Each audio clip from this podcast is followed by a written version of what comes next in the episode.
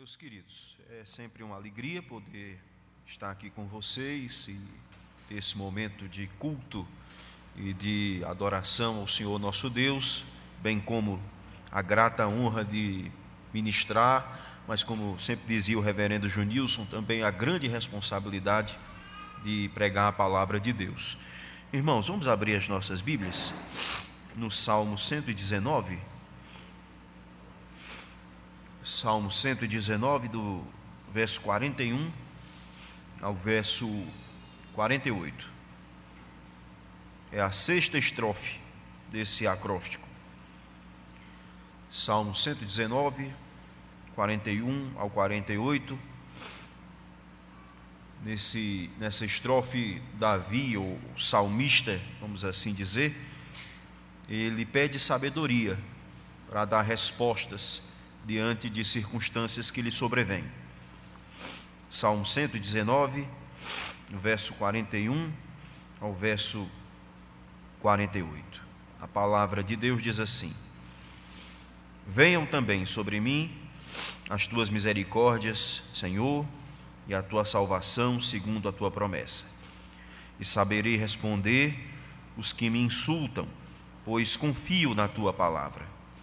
Não tires de mim jamais, não tire jamais de minha boca a palavra da verdade, pois tenho esperado nos teus juízos.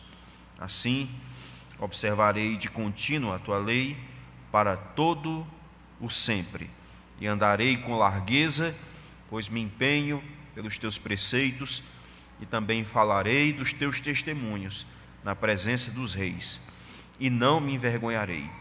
Terei prazer nos teus mandamentos os quais eu amo.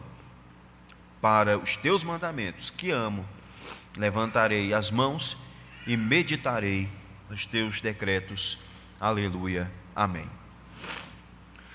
Meus queridos, a jornada do discipulado cristão é uma jornada firme e que é baseada em verdade. Não qualquer verdade, a verdade de Deus. E por essa razão, é verdade absoluta.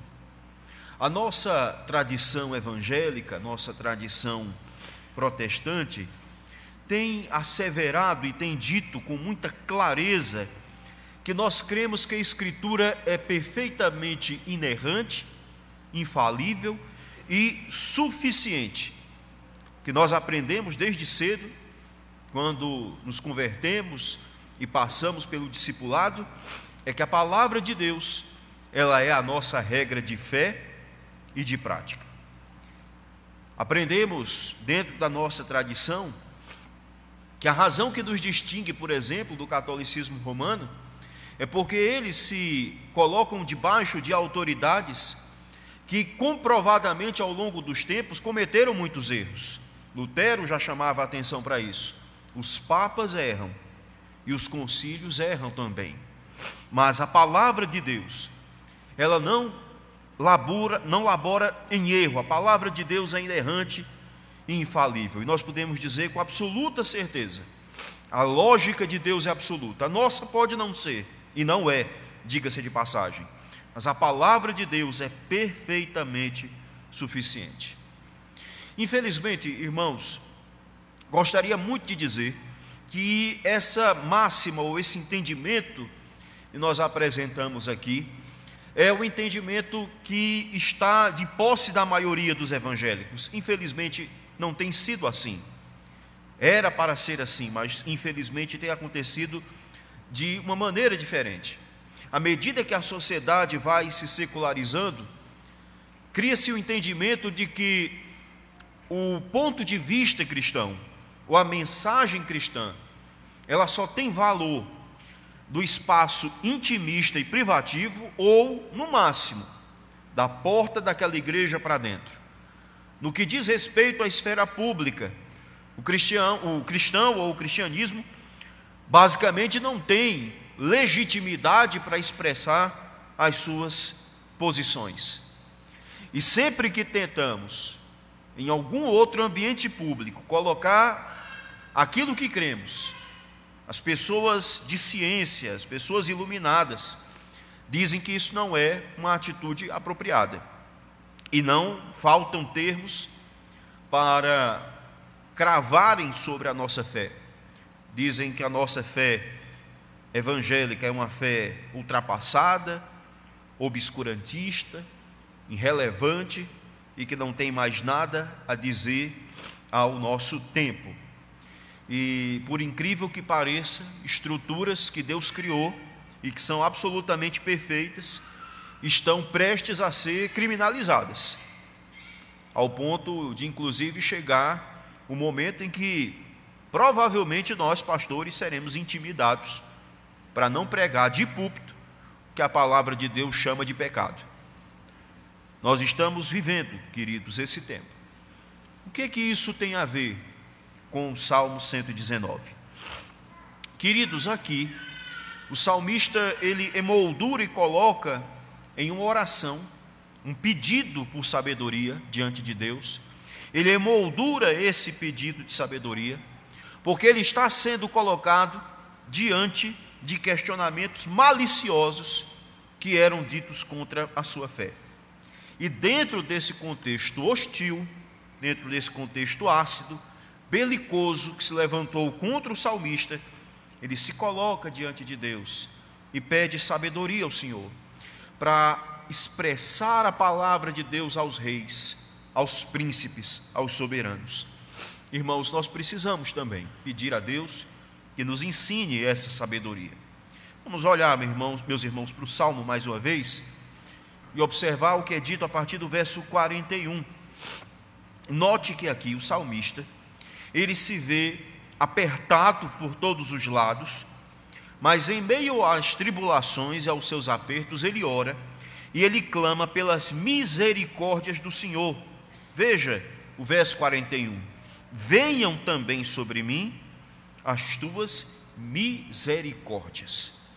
Note, irmão, que ele não fala misericórdia no sentido singular, ele fala misericórdias num sentido amplo para expressar as grandes bênçãos que são tanto prometidas como narradas no Pentateuco bênçãos de libertação, bênçãos de esperança, promessas, atos misericordiosos e salvadores de Deus na história do seu povo, como o Êxodo, uma história é, que é narrada em tantas outras ocasiões, onde o povo foi socorrido pela mão poderosa do Senhor. Então ele se volta para o Senhor, num contexto onde ele é esmagado, pressionado por pessoas que eram, su, eram seus inimigos, pessoas que se colocavam contra aquilo que ele acreditava. O que é que ele pede diante de Deus? Ele pede: venham sobre mim as tuas misericórdias, tal como elas estão prometidas na tua palavra, tal como elas estão prometidas na Torá. Ele ainda fala, irmãos, de bênçãos e ele fala especificamente da salvação. Ele diz: Venham também sobre mim as tuas misericórdias, Senhor, e a tua salvação, segundo a tua promessa. Por que, que ele faz essa prece, irmãos? Considerando a informação que o texto já nos deu, de que ele estava cercado por inimigos, pessoas que falavam contra ele, poderosos que haviam se levantado contra ele é bem possível que ele esteja aqui se referindo à salvação dos seus inimigos, de pessoas que estavam armando ciladas contra ele, de pessoas que tramavam contra ele, pessoas que diziam atos ou proferiam palavras e reagiam com atos que prejudicavam a sua jornada, prejudicavam a sua caminhada de fé. Provavelmente ele está pedindo pela salvação das tribulações que ele passa. Mas nós não podemos, irmãos, reduzir o sentido apenas a esse. É provável que quando ele fale de salvação, ele esteja se referindo à salvação prometida por Deus de dar um descanso para o seu povo, de dar um lugar onde o povo pudesse descansar de tantas lutas e de tantas tribulações. Esse lugar estava ali simbolicamente apontando para a terra prometida, mas nós entendemos hoje que esse lugar é a pessoa de nosso Senhor e Salvador Jesus Cristo. Ele é o nosso descanso e nele nós podemos ter acesso ao pleno descanso que virá da mão do Senhor na renovação de todas as coisas. Então eu creio que o salmista tem em mente essas misericórdias do Senhor, as promessas de redenção, as promessas de descanso, mas também as promessas de salvação em situações específicas. Como ele está sendo perseguido, ele está pedindo graça para continuar dizendo: Deus não é homem para que minta, nem filho do homem para que se arrependa. Porventura, tendo ele prometido, não fará? Meus queridos, esse salmo nos ensina que diante de insultos e diante de pressões que o mundo possa vir a colocar sobre nós, nossa oração e o nosso pedido diante de Deus deve ser por sabedoria para continuar falando das promessas, falando do Senhor. Você deve olhar na sua Bíblia. O, a, a expressão que está aqui está em caixa alta. Venham sobre mim as tuas misericórdias, Senhor. Quando essa expressão aparece nos salmos em caixa alta, é porque o judeu não podia pronunciar, ou por reverência não pronunciava o nome de Deus, o tetragrama sagrado. E onde ele via esse tetragrama, ele dizia Rashem, significa o nome, ou então ele dizia Adonai, que significa Senhor. E aqui, essa expressão Adonai, Senhor, Rashem, indica o nome que Deus se revelou a Abraão, Isaac e Jacó. E esse nome é o nome do Deus do pacto. Ele está aqui se referindo ao Deus que prometeu salvação a todo mundo, através do seu servo Abraão, através da promessa, melhor dizendo, que foi dada ao seu servo Abraão. E ele está se referindo a isso, ele está se referindo a esse plano de redenção. E ele está pedindo graça ao Senhor para continuar a testemunhar essa graça, as muitas misericórdias do Senhor e a salvação do Senhor. Ele pede: venham sobre mim as tuas misericórdias. Meus irmãos, a nossa situação não é muito diferente da situação do salmista. Nós poderíamos aqui relatar momentos na história do passado e momentos no presente, onde muitas vezes a nossa fé é considerada um risco. Nero toca Roma, toca fogo em Roma depois ele coloca a culpa nos cristãos. Irmãos, isso está só no passado? Não. Ainda hoje, muitos cientistas políticos tentam entender por que, que o Donald Trump foi eleito nos Estados Unidos. E um livro muito conhecido aqui, Por que, que as Democracias Morrem, escrito pelo Levinsky e pelo Zimblad, é, é um texto onde os autores defendem que, se no contexto americano querem salvar a democracia, quem deseja fazer isso deve se afastar das igrejas. Por que deve se afastar? Será que os cristãos são uma ameaça à democracia e à ordem social? Porventura não é a mesma coisa que tem sido dita em nosso país, diante do assodamento político que se instalou nos últimos anos? Mas será que o problema é de fato a posição e tudo que tem sido dito contra os cristãos, de que eles são fanáticos, loucos, fundamentalistas e obscurantistas, será que esse realmente é o problema? Ou será que o problema é aquilo que pregamos, é aquilo que ensinamos, é aquilo que defendemos? E o que temos que fazer, irmãos, diante de uma situação como essa? Mudar a mensagem? Eu creio que não. Eu creio que nós devemos pedir sabedoria, como o salmista está fazendo aqui Venham sobre mim as tuas misericórdias, Senhor, conforme elas foram prometidas. Ou seja, o que o salmista está pedindo é: Senhor, tu estabeleceste um pacto soberano de salvação. O Senhor salvou de várias formas o seu povo no passado, e o Senhor nos prometeu redenção. Eu peço graça ao Senhor para continuar falando dos teus juízos, continuar pregando essa verdade, mesmo que eu esteja pressionado por pessoas que me perseguem e pessoas que estão contra a mensagem que tenho para falar. Na parábola do semeador, não se pergunta o tipo de solo, nem tampouco o semeador negocia a semente, ele apenas lança a semente, confiando de que o Senhor vai operar com o seu espírito e dar bom fruto a 30, 60 e a 100 por um. Esse salmo, irmãos, ainda nos ensina que em oração, quando somos perseguidos, além de pedir graça para falar com amor e misericórdia do amor pactual do Senhor, nós precisamos também orar, pedindo ao Senhor que nos dê a graça de perseverar nos seus preceitos. Veja a oração que o salmista faz no verso 43. Veja que ele diz assim: Não tire jamais de minha boca a palavra da verdade, pois tenho esperado nos teus juízos. Assim observarei de contínuo a tua lei para todo sempre. Percebam, irmãos, que aqui o salmista ele coloca um pedido e também coloca uma resolução. Ele diz como pedido: Não tires jamais da minha boca. O que dá a entender que ele ocupava alguma posição na qual ele podia falar.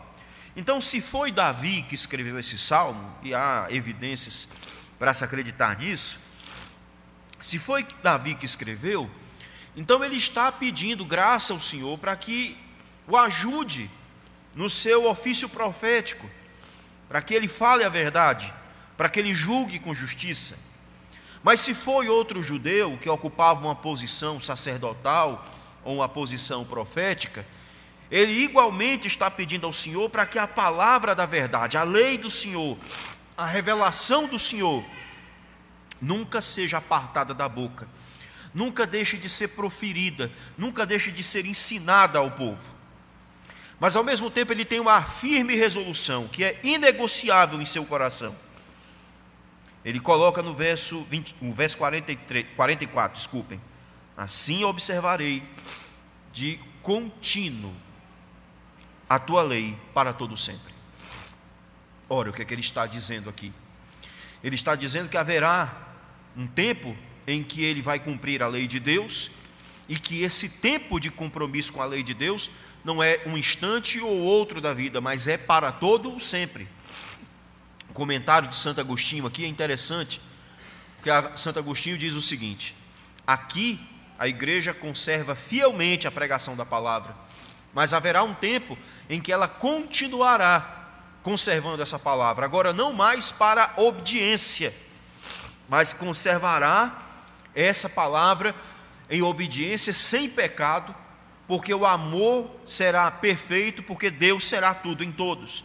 Por isso, Santo Agostinho entende que aqui o salmista está falando de um cumprimento eterno, porque entende que Deus dará condições de que ele cumpra a palavra de Deus para sempre.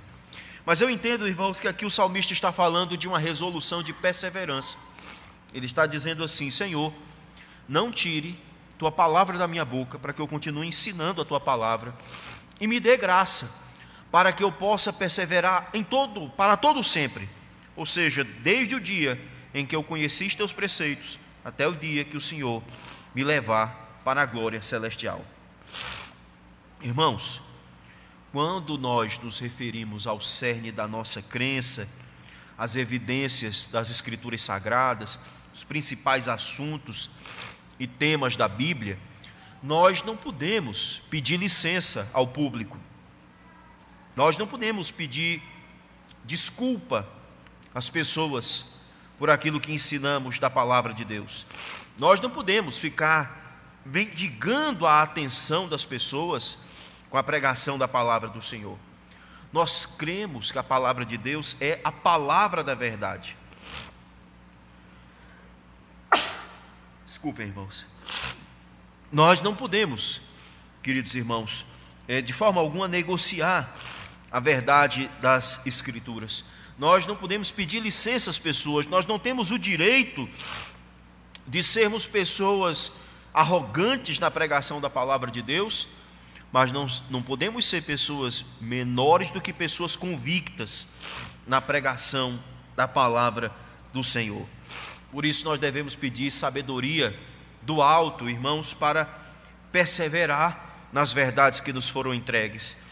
Não porque elas foram aceitas pela igreja de uma tradição para outra, mas porque são palavra da verdade, palavra de Deus, relevantes e sempre oportunas de uma época para outra. E por fim, meus queridos irmãos, o salmista pediu ainda sabedoria para proclamar a lei de Deus diante dos poderosos. Veja o que ele diz no verso 45: Andarei com largueza, pois me empenho pelos teus preceitos. Também falarei dos teus testemunhos na presença dos reis e não me envergonharei. Oh, meu irmão, muito obrigado. Irmãos, desculpem, não é gripe, por incrível que pareça, é uma virose, é uma, desculpem, não é gripe, eu vou dizer, é uma virose, é uma rinite.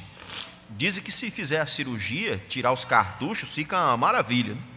Agora isso é coisa para fazer quando é criança. Não está na minha idade, ninguém mais faz essas coisas, não. É, pois é, aí diz que faz e fica que é uma maravilha, né? Pois é. Mas é isso, irmãos.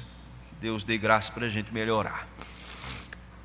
É, irmãos, então o salmista, ele aqui no verso 45, diz: Andarei com largueza, pois me empenho nos teus preceitos. Também falarei dos teus testemunhos na presença dos reis, e não me envergonharei. Terei prazer nos teus mandamentos, os quais os amo. Pois para os teus mandamentos que amo, levantarei as mãos e meditarei nos teus preceitos. Queridos irmãos, notem aqui que o salmista, quando ele diz andar com largueza, ele está se referindo ao conforto que ele tem na verdade de Deus. Mas ele diz que quer andar com largueza para ter mais empenho em falar dos preceitos do Senhor, de testemunhar dos preceitos do Senhor na presença dos reis. E ele diz no verso 48: Para os teus mandamentos que amo, levantarei as mãos e meditarei nos teus decretos. Irmãos, essa imagem é a imagem de quem estende a mão para algo que quer muito, deseja muito. E ele diz: Senhor, quando a tua palavra é pregada, quando ela é anunciada, quando eu escuto, quando eu leio a tua palavra, eu estendo as mãos para ela. Então ele ora com as mãos estendidas para a palavra de Deus, pedindo que o Senhor aplique essa palavra e lhe dê sabedoria para testemunhar diante de reis e de poderosos, para andar com largueza, para não se sentir mais pressionado diante de reis e de poderosos. Meus queridos irmãos, a promessa que Deus fez a Abraão foi que da semente dele todo mundo seria abençoado. E que a palavra de Deus deveria ser anunciada a todos, grandes, pequenos, ricos, poderosos, pessoas de toda tribo, língua, raça e nação. E ao longo da história, muitas pessoas da Escritura tiveram ousadia suficiente para pregar a palavra de Deus. Não foi assim com Daniel, não foi assim com Esdras, não foi assim com Neemias. No Novo Testamento nós poderíamos citar Paulo, Pedro, que ousadamente pregaram o evangelho diante de autoridades. Nós poderíamos citar na história da igreja Policarpo de Esmirna, que morreu diante de um auditório romano, sem negar Jesus e testemunhando da graça do Senhor Jesus. A questão é, olhando para o espelho desse salmo, nós também teríamos essa ousadia? Diante das pessoas cultas, diante dos nossos colegas esclarecidos nas universidades, diante das autoridades desse país, diante das pessoas que têm cargo e têm poder, têm influência nessa cidade, nós temos coragem de afirmar ousadamente aquilo que cremos, ousadamente aquilo que acreditamos. Meus irmãos, nós precisamos pedir essa sabedoria, porque ao longo do tempo que nós temos notado, muitos, infelizmente, têm negociado a mensagem para ser aceito pelo mundo. O salmista não. Ele diz: Senhor, dá-me graça Dá-me graça para que eu fale das tuas verdades e nela persevere. Dá-me graça para que eu fale dela na presença de autoridades, que eu fale dela na presença de reis e de pessoas importantes. Meus queridos, Jesus, nosso redentor, nos preveniu acerca do ódio do mundo. Por isso nós devemos pedir sabedoria ao Senhor para responder àqueles que nos desprezam. Nós devemos pedir sem duvidar, como diz Timóteo. Nós devemos, como diz Tiago, melhor dizendo. Nós devemos, irmãos, lembrar que o nosso redentor foi insultado, crucificado, cuspido e espancado por iníquos, mas ele levou a mensagem de perdão, de amor e de salvação. Foi insultado para nos salvar, e por causa do que ele fez em nosso favor, os insultos que o mundo diz, nada pode contra o povo de Deus, porque se Deus é por nós, quem será contra nós? Nosso redentor ainda prometeu galardão para os perseguidos. E ele disse que é um grande galardão. Se o mundo nos odeia, mantenhamos firme a nossa fé, sabendo que aquele que está em nós é maior do que aquele que está no mundo. Que Deus, irmãos, nos dê sabedoria e que o Senhor nos ajude a santificar Cristo como Senhor e nos dê razão, nos dê sabedoria para explicar a nossa fé a quem nos pedir conta. Com a mesma sabedoria e o salmista pediu aqui nesse salmo diante do Senhor. Que Deus nos abençoe. Amém.